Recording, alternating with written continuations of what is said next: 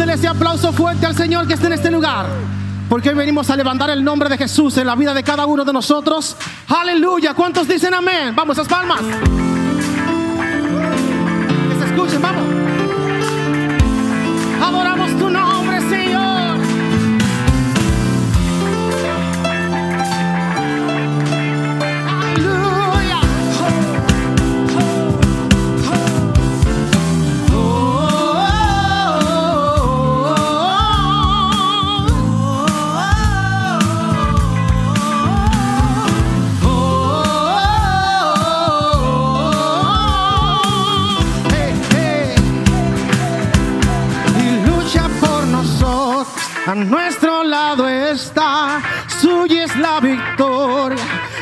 vencido ya, no nos detendremos, no nos moverán.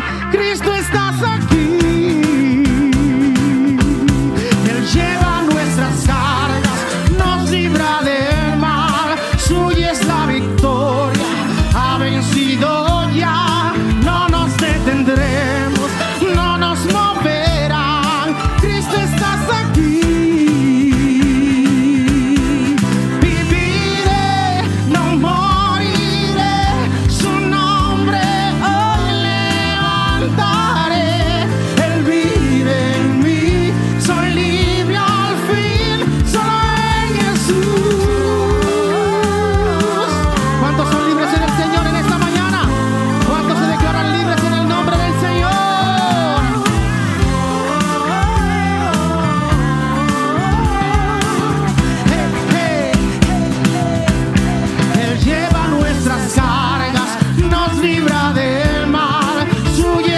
Cristo.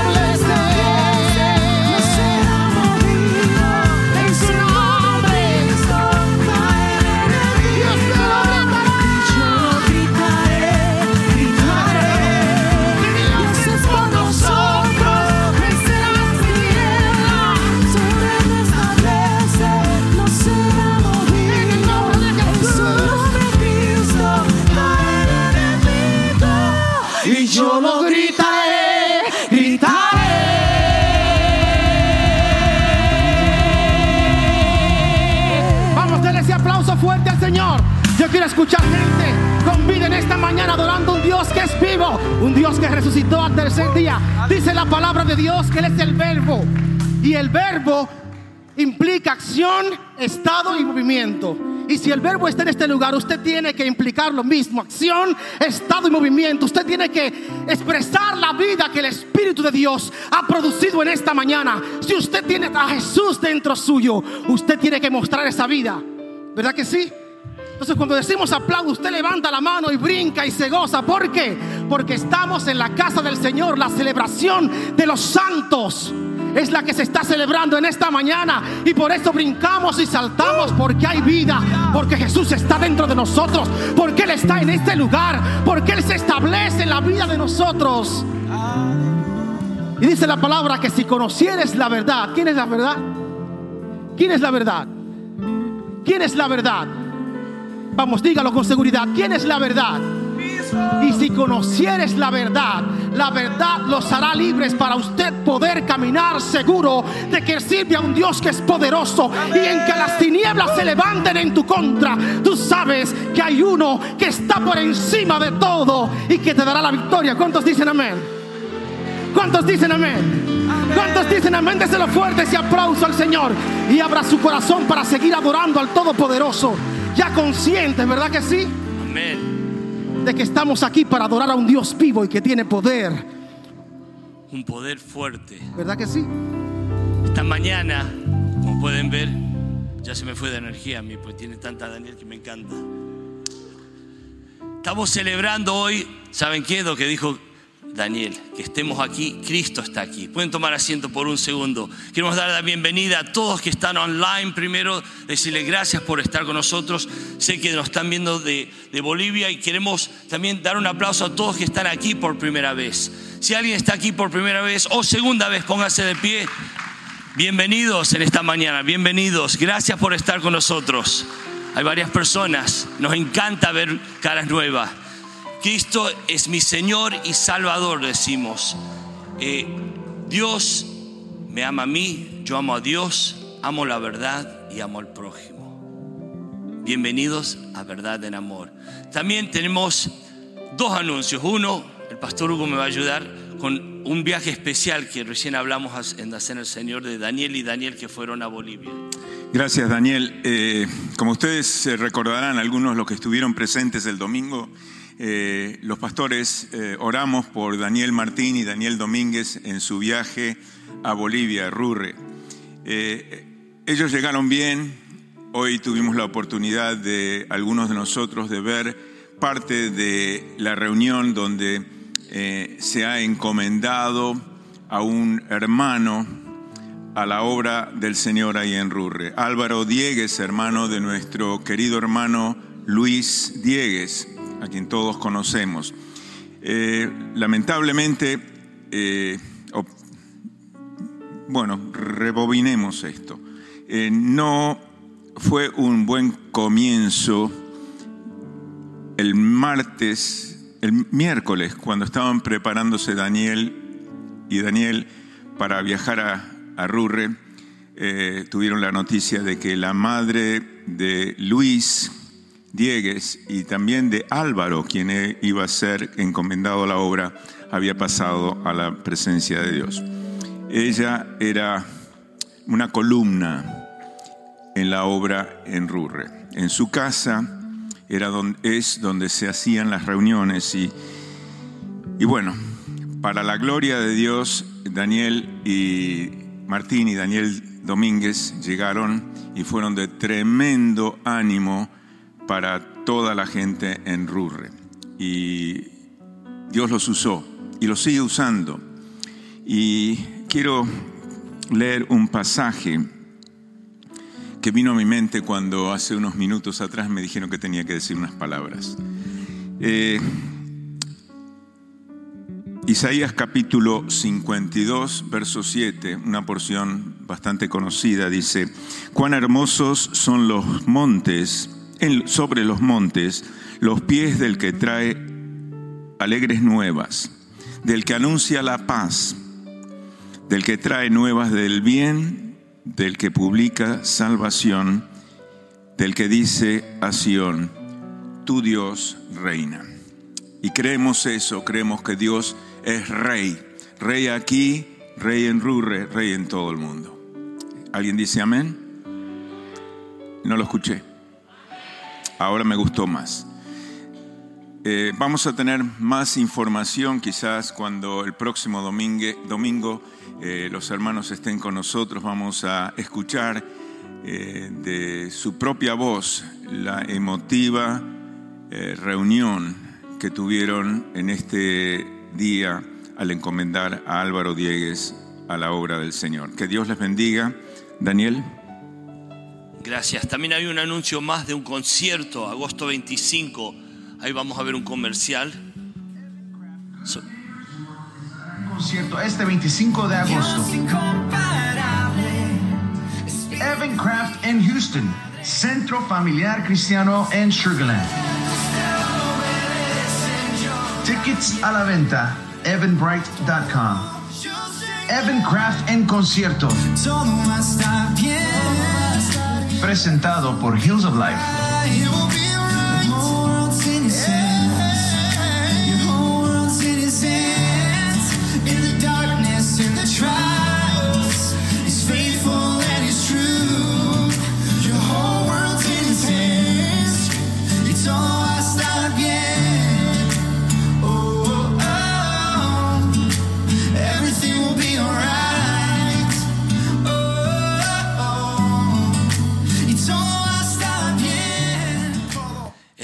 Va a ser aquí el 25 de agosto. Vamos a necesitar algunos voluntarios, vamos a necesitar varias cosas, pero también vamos a necesitar que compren un boleto. Y si no, inviten a personas, a amigos, pónganlo en Facebook. Cuando van a- al, al webpage, muchos están teniendo problemas comprar, comprando el boleto. Cuando van ahí, tienen que ver el mapa y dice Buy Through Map. Ahí y pueden elegir el asiento que quieren y pueden comprar un boleto para ustedes y para un amigo, un vecino o dos que quieran. Pero va a ser muy especial tener tanta gente aquí. Va a cantar en español y en inglés. So, aprovechen o aprovechemos estar aquí y invitar a personas a este evento. Ahora, como celebramos recién, y me encanta celebrar, porque cuando veo un partido yo estoy celebrando, pero cuando yo sé lo que Cristo hizo por mí, estoy celebrando, pero también entro en una, también una etapa de, adoración y me olvido de todo. Esta mañana vamos a ofrendar y vamos a adorar al Dios Todopoderoso. Hay un versículo que dice, benditos son los generosos. Benditos son los generosos, dice eso en Proverbios. Esta mañana vamos a ofrendar como parte de nuestra ofrenda, de nuestra alabanza al Señor, pero vamos a adorar a este Dios todopoderoso. Padre Santo, gracias por tener, darnos el privilegio de cantar, de alzar nuestra voz y decirte que tú eres hermoso y increíble. Todo es tuyo, Señor. Esta mañana te adoramos con todo que tenemos. En Cristo Jesús. Amén.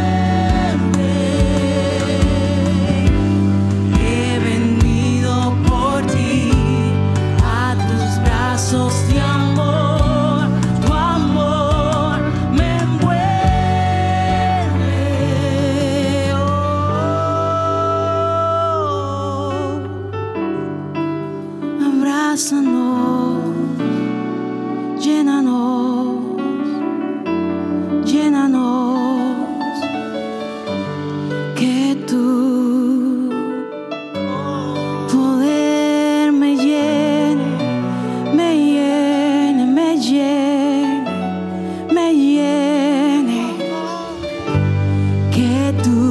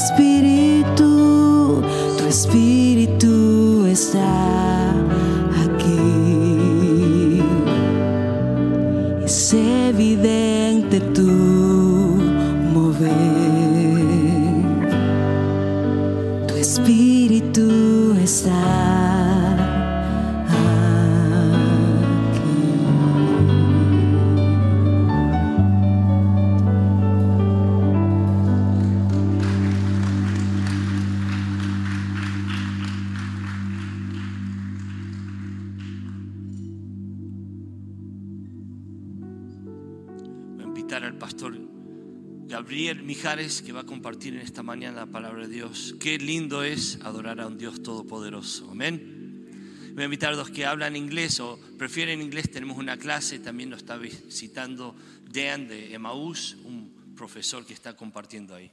Gabriel.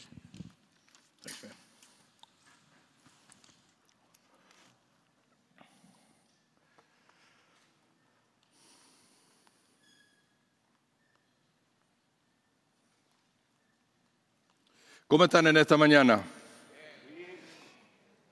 Cuando, cuando la persona que está acá al frente te hace bailar aunque tenga dos pies izquierdos es que la cosa se puso buena.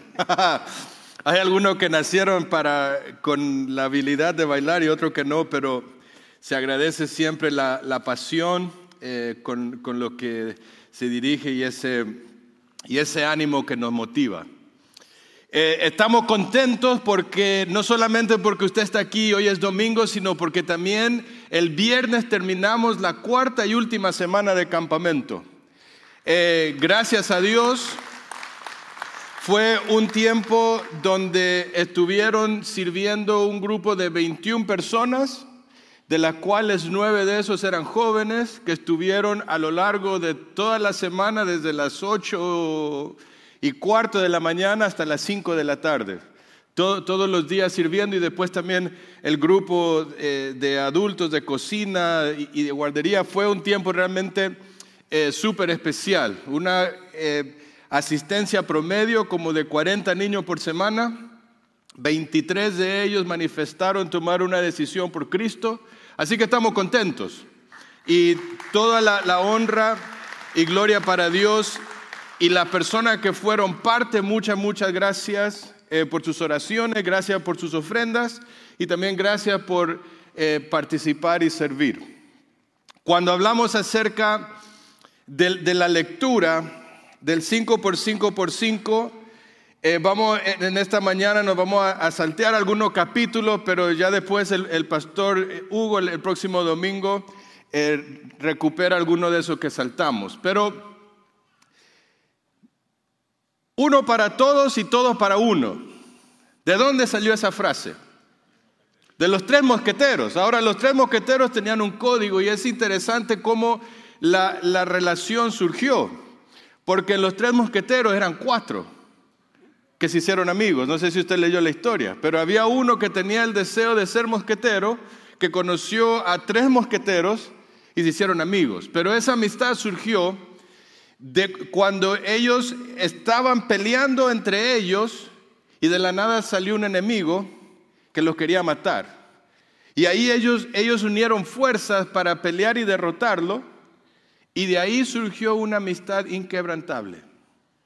Cuando uno va al capítulo 23 de Segunda de Crónicas, parece eh, un episodio sacado de película. Porque en el capítulo 22, en el capítulo 22 de, Crónicas, relata esto la, Biblia. Y dice, al ver a Talía, la madre de Ocosía, que su hijo había sido muerto, se dispuso a exterminar a toda la descendencia real de la casa de Judá. Pero al ver Josabed, la hija del rey, que mataban a, a los demás hijos del rey, tomó a Joás, hijo de Ocosías, y lo es- escondió. Y a él y a su nodriza los resguardó en, uno de los aposentos. Fue así como Josafat, hija del rey, Jorán y mujer del sacerdote Joyadab, pues ella era hermana de Ocosías, escondió a Joás de Atalía y no lo mataron. Y Joás estuvo seis años en el templo de Dios, escondido con ellos, mientras tanto Atalía reinaba en el país. Y después llega el capítulo 23, donde se ve cómo el sacerdote eh, Jodayá comenzó a, tomar a todas las personas que estaban involucradas en el templo para poder preservar la vida del rey. Ahora, ¿por qué tanto movimiento? ¿Por qué personas con espada? ¿Por qué el sacerdote decir no permita que nadie que tenga que ver con el templo entre? ¿Sabe? Porque precisamente Joás era el rey que seguía la descendencia de David para Jesús. Y cuando llegamos al capítulo 23 vemos cómo el sacerdote decía para que se cumpla la palabra que fue dada a David. Y vemos en, este, en este capítulo, vemos ciertos personajes que son los personajes principales. En primer lugar estaba Atalía, la madre de, Ocosía, que era una persona que ilegítimamente quería usurpar el trono y reinó por seis años. Y esta mujer era aquella que se quería oponer a la palabra de Dios y al plan de Dios. Por eso ella quería matar a todos los que eran de la descendencia de David, porque ella quería permanecer en el trono. Después estaban lo- los que movían al pueblo, en el caso del sacerdote, El- el- lo- los levitas que lucharon juntos y después Joás, que era el rey legítimo. Cuando nosotros pensamos en todo lo que está pasando, obviamente había personas que se preocupaban porque conocían las promesas que Dios había hecho. Y esas personas que conocían motivaron a todo el pueblo para decir, vamos adelante y tenemos que cuidar de ese rey. Ahora cuando, cuando se va adelantando la lectura en el capítulo 23, llega el momento donde lo van a presentar al rey, eh, eh, al legítimo rey. Y en medio de todo eso que el sacerdote lo, eh, eh, es- lo estaba ungiendo como rey y presentándoselo al pueblo, el pueblo gritaba y aclamaba, viva el rey, viva el rey. Pero la mujer Atalía, la que era mala, que quería usurpar el trono, comenzó a gritar, traición, traición. Ahora, este era un episodio donde uno, si se mete a las páginas y, se imagina todo lo que estaba pasando, era algo emocionante, a la vez con miedo, pero era un entusiasmo para poder hacer lo que era correcto. Cuando nosotros pensamos en lo que es nuestra vida, nuestra vida de la misma manera tenemos esas luchas, donde Dios establece que Él tiene un plan perfecto para nosotros. Nosotros podemos ver desde de las escrituras que Dios a cada uno de nosotros nos hizo con un propósito, que Dios nos estableció y colocó obras para que tú y yo pudiéramos cumplir. Ahora, muchas veces la vida que, que Dios nos da se ve truncada porque hay cosas que roban el propósito que Dios tiene para nosotros. Cuando uno va a la escritura, Hebreos capítulo 6, versículo 17 y 18, dice de esta manera, por lo cual, queriendo Dios mostrar más abundantemente a los herederos de la promesa la inmutabilidad de su consejo, interpuso un juramento, para que por dos cosas inmutables, y fíjate esta frase, en las cuales es imposible que Dios mienta, tengamos fortísimo consuelo lo que hemos acudido para asirnos de la esperanza puesta delante de nosotros, la cual tenemos como segura y firme ancla del alma y que penetra hasta dentro del velo donde Jesús entró por nosotros como percusor hecho sumo sacerdote para siempre según el orden de Melquisedec. Ahora, aquí nos está diciendo que tú y yo tenemos la posibilidad de colocar nuestra fe en el único fundamento que no cambia, que es permanente y que es verdadero.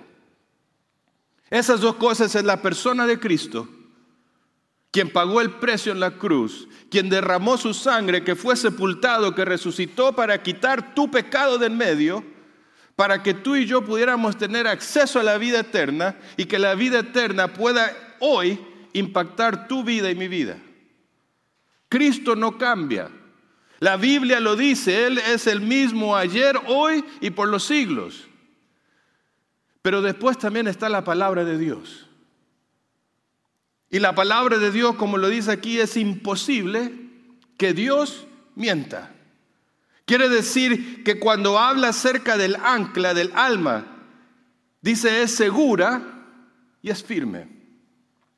Cuando pensamos en nuestra vida, cuando pensamos lo que somos hoy en día, ¿cómo pudieras describir lo que tienes acá y lo que hay acá? ¿Se pudiera definir como algo seguro? ¿Se pudiera describir como algo firme? ¿Como algo que no cambia? ¿Como algo donde realmente entiendes y vives con esa convicción cada día? ¿Sabe? Me llama la atención que usa la palabra ancla. Y el ancla en un barco es precisamente para poder preservar con vida. Creo que fue alrededor del 2018 donde hubo un crucero que tenía más de 1.300 personas a bordo. Y, este eh, estaba pasando el crucero por una, por una tormenta eléctrica fuerte y los motores se, rompieron dentro de, de esta nave. Ahora había dos cosas que podían pasar. Si el barco no estaba anclado, obviamente el viento y las olas lo iban a llevar a esa nave enorme y se iba a estrellar contra las piedras. Iba a ser qué? La muerte para muchas personas. Pero sin embargo, este, este crucero tenía eh, el ancla. Y lo que estaban llevando a cabo toda la dirección, mandaron el ancla. Y esta ancla pudo preservar al barco y las vidas que estaban adentro. ¿Por qué? Porque el ancla sirvió para poder llevar el barco a donde tenía que estar a pesar de todas las tormentas que había. Y esto dio el tiempo para poder, a través de helicópteros y de lanchas, de poder salvar la vida de, de las personas. Ahora, cuando pensamos en Cristo, dice la Biblia que Él es nuestra ancla para lo que hemos creído. Proverbios capítulo 2, versículo 1 al 6, mira lo que dice. Hijo mío, si recibes mis palabras y en tu mente guardas mis mandamientos, si tu oído está atento a la sabiduría e inclinas tu corazón a la prudencia, si pides la ayuda de la inteligencia y llamas a gritos a la prudencia, si la buscas como a la plata y la rebuscas como un tesoro, entonces sabrás lo que es temer al Señor y hallarás el conocimiento de Dios. Porque el Señor da la sabiduría, de la sabiduría, de sus labios brotan conocimiento e inteligencia. Cuando nosotros pensamos en aquello que es la verdad, la verdad absoluta solamente descansa en una persona, y ese es Cristo. La verdad absoluta es revelada a través de un solo libro, y esa es la Biblia. No hay mente humana que pueda colocar una verdad mayor que sea la palabra de Dios. Ahora, cuando uno va también a la escritura, segunda de Corintios capítulo 10, nos dice esta, nos dice esta gran verdad. Dice, es verdad que aún somos seres humanos, pero no luchamos como seres humanos. Las armas con las que luchamos no son de este mundo sino las poderosas armas de Dios capaces de destruir fortalezas y desbaratar argumentos y toda altivez que se levanta contra el conocimiento de Dios. Y fíjate esta frase, y de llevar cautivo todo pensamiento a la obediencia a Cristo. Porque la Biblia dice que tú y yo, Efesios capítulo 6, dice que tú y yo estamos en una guerra. Y esa guerra no es la guerra que tenemos eh, persona contra persona. Porque sabe, cuando la Biblia habla acerca de la iglesia, la iglesia es el cuerpo. Y así como en, en, Crónicas 23 el pueblo se levantó para proteger a uno, así Dios te tiene en este lugar para que seas protegido por los demás y que los demás también te protejan a ti. Entiende que cuando somos parte del cuerpo de Cristo no estamos para luchar el uno contra el otro. Porque la mayoría de las luchas y la lucha más fuerte que tú y yo tenemos es la que tenemos acá. No es a la persona que tenemos al lado. Es el problema que tenemos aquí. No es la manera de ser de las personas que están alrededor. Y Pablo dice, tenemos que ser conscientes con eso. Capítulo, capítulo 6 de Corintios dice, por lo demás, hermanos míos, manténganse firmes en el Señor y en el gozo del poder de su fuerza. Revístanse de toda la armadura de Dios para que puedan hacer frente a las acechanzas del diablo. Ahora, es interesante saber quién es nuestro enemigo. Y cuando hablamos acerca del diablo, entendamos esto. El diablo, antes de ser diablo, fue el querubín más alto creado por Dios. Era aquel que era llevado para guardar la, la, alabanza a Dios. Era el más poderoso de los ángeles. ¿Tú crees que conoces a Dios más que Satanás? Él fue creado el más poderoso de los ángeles. Pero el orgullo, el pensamiento y el corazón no fueron conforme la verdad de Dios.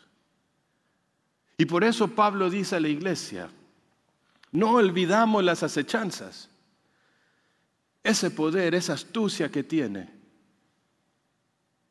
la usa en contra tuya y en, contra mía hoy. ¿Estás atento a eso? O, continuamos pensando que el problema es que eh, la persona que está aquí me miró feo. Querido hermano, si tu lucha es persona, no has entendido nada de la vida cristiana. Porque Pablo lo dice, no es contra carne y sangre Estás en una lucha, pero eres parte del cuerpo. La obra de Satanás es, separar, es dividir, es causar contienda.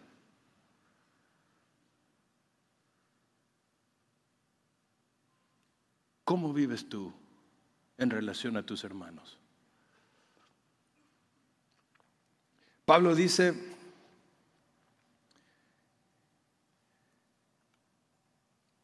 La batalla que libramos no es contra, no es contra gente de carne y hueso, sino contra principados y potestades, contra los que gobiernan las tinieblas de este mundo, contra huestes espirituales de maldad en las regiones celestes. ¿Entiende que la cosa es seria?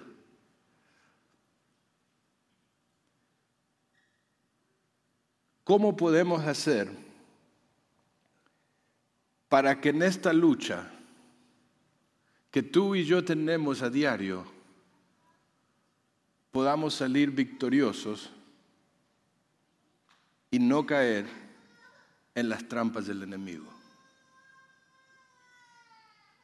Porque sabe, cuando comenzamos te dicen la pregunta, ¿cómo puedes tú clasificar lo que, lo que hay en tu vida?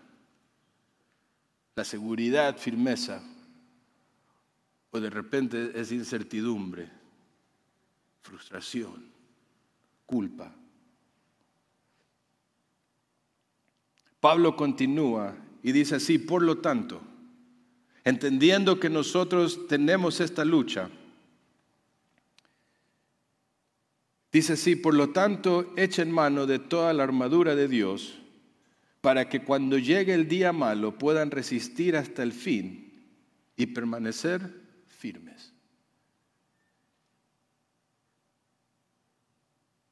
Cuando nosotros pensamos en aquello que, que es la obra de Satanás, te comparto una verdad absoluta. El poder de Satanás sobre el cristiano ya fue vencido en la cruz. El, poder de Satanás sobre el cristiano fue vencido por la muerte y resurrección de Cristo. Si tú y yo tenemos a Cristo en el corazón, ya estamos del lado de la victoria. Si tú y yo tenemos a Cristo en el corazón, es importante poder aprender y saber cómo echar mano de los recursos que Dios ya nos ha dado. Efesios capítulo 1, versículo 3 comienza y dice que y nos dice hemos sido bendecidos con toda bendición espiritual. Nos dice que somos amados, que somos elegidos, que hemos sido adoptados, que hemos sido creados para alabanza y gloria de Dios, que hemos sido sellados por el Espíritu Santo, que nos sacó de, las tinieblas y nos colocó en lugares celestiales que nos sacó del lugar de donde estábamos muertos y nos dio vida juntamente con Cristo, que nos colocó dentro del cuerpo de Cristo para poder ayudarnos y, y, y, poder apoyarnos mutuamente, que dentro del cuerpo de Cristo nos dio unidad por el Hijo, por el Espíritu Santo, por el Padre. ¿Entiendes todo lo que Dios ya hizo? Nuestro deber no es crear la unidad, es guardar la unidad porque la victoria ya fue dada por Cristo. Pero cuando comienza la lucha diaria, fíjate cómo, cómo Pablo comienza a hablar de la armadura. Versículo, versículo 14 dice, por tanto, mantengámonos firmes y fajados con el cinturón de la verdad, revestidos de la coraza de justicia y con los pies calzados con la disposición de predicar el Evangelio de la paz. Tres cosas que menciona. El cinturón de la verdad, la coraza de justicia y los evangelios de la paz. El evangelio de la paz. Son tres cosas que son absolutas en la vida de cada creyente. Tú y yo hoy podemos estar de pie y estar en la lucha porque hemos escuchado el Evangelio. Porque entendemos que el Evangelio fue aquello que comenzó la vida con Cristo y es aquello que nos mantiene firmes y es aquello que nos da la victoria en el día de mañana. El Evangelio es aquello que abrió nuestros ojos para que la luz de, de, Dios pudiese resplandecer en nuestros corazones. El cinturón de la verdad es aquello que nos mantiene los pies libres para poder avanzar y llevar la, la, las buenas nuevas. La coraza de justicia son las obras que tú y yo comenzamos a hacer por la regeneración que el Evangelio y la verdad hacen en nuestro corazón. ¿Entiendes que la vida cristiana, si no se mantiene uno firme con la palabra de Dios y en constante contacto con la palabra de Dios, es imposible saber dónde estoy parado? Porque el Evangelio es lo que me da firmeza. La verdad es lo que me mantiene sin tropezar. Y es lo que va cubriendo y guardando lo más sagrado, que es el corazón. ¿Cuál es tu relación con la palabra de Dios?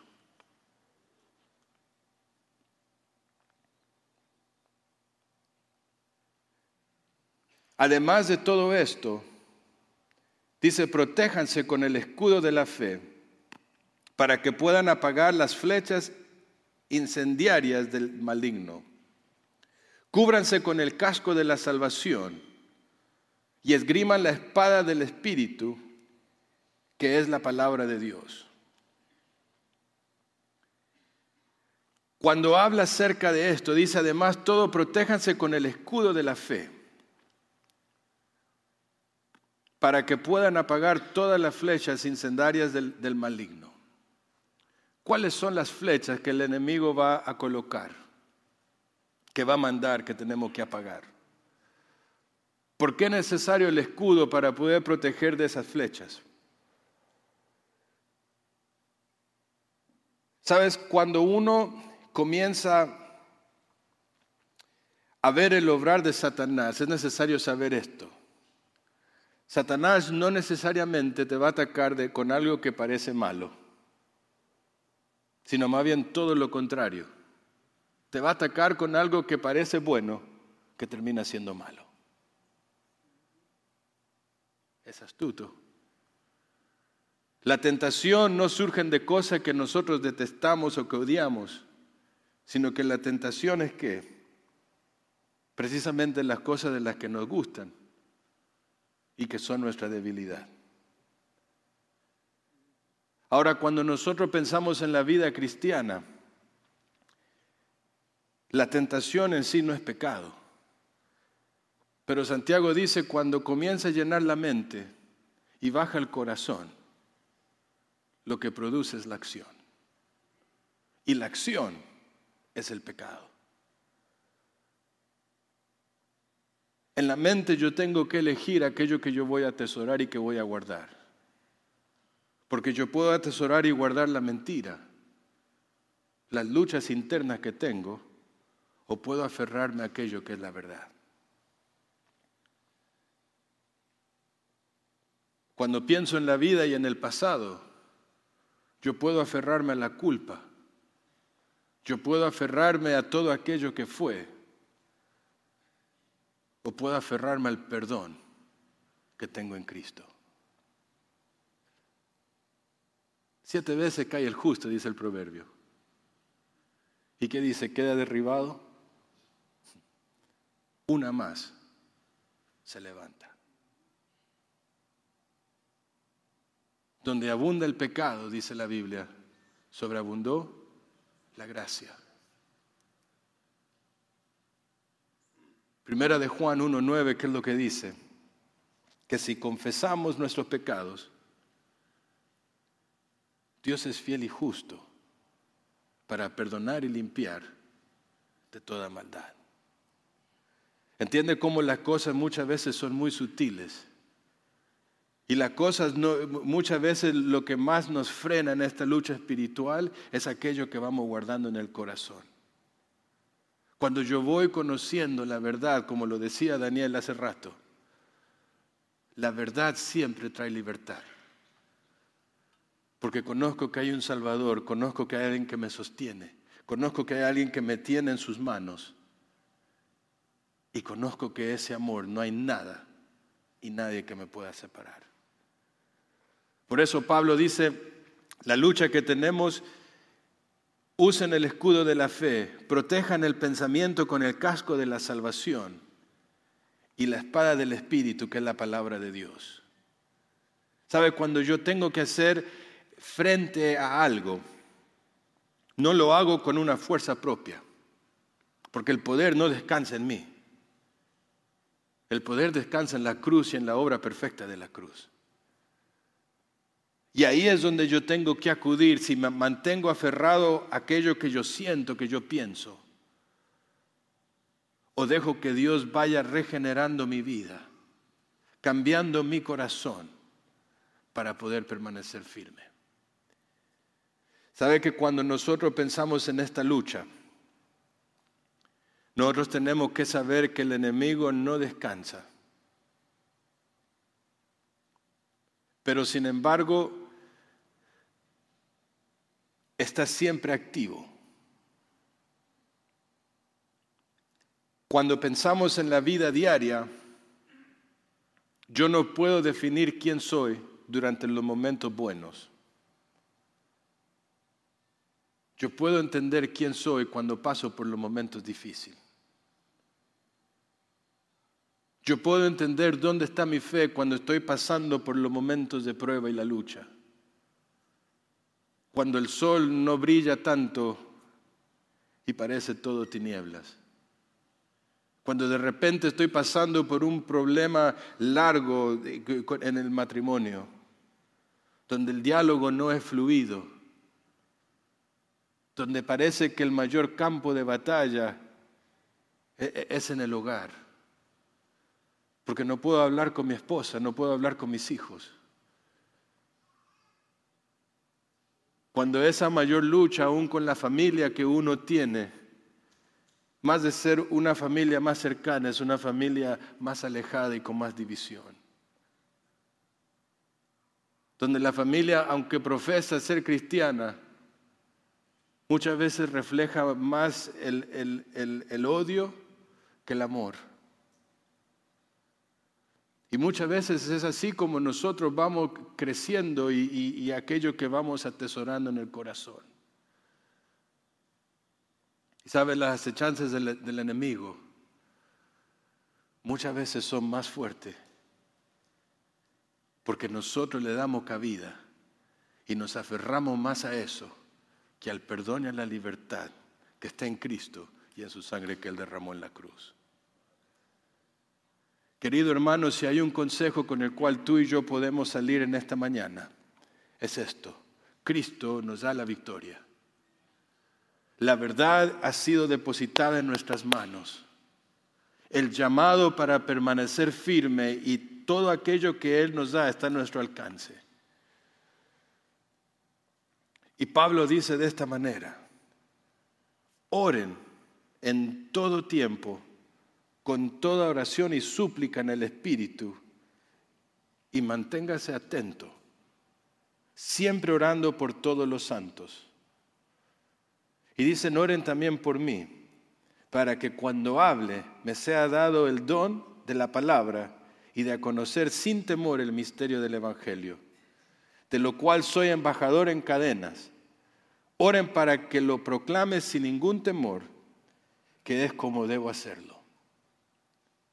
Sabes que tú y yo somos llamados embajadores de Cristo. Y Jesús a su iglesia, a sus discípulos decían lo siguiente, el mundo conocerán que ustedes son mis discípulos cuando compartan el Evangelio. Él decía, usted, el mundo conocerá que son mis discípulos cuando exista amor los unos por los otros. ¿Sabes qué es amor? Amor es proteger. ¿Sabes qué es amor? Es cuidar. ¿Sabes qué es amor? Es proveer. ¿Sabes qué es amor? Es extender la mano. Contra el amor no existe nada. Como hijos de Dios, tenemos la armadura que Él colocó a nuestro alcance. La lucha espiritual es cada día.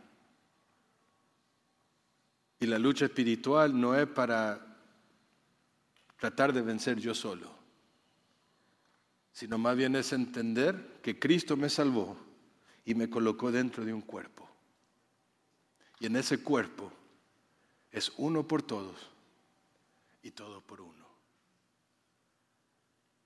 Porque los unos con los otros estamos para consolar, estamos para exhortar, estamos para enseñar, estamos para servir, estamos para apoyar. ¿Cómo miras tú la iglesia? ¿Como aquello que tiene esta falta y que tiene la otra falta? Querido hermano, el enemigo ve la iglesia de una manera muy distinta, donde sabe que si a uno puede colocar para dividir, lo va a hacer.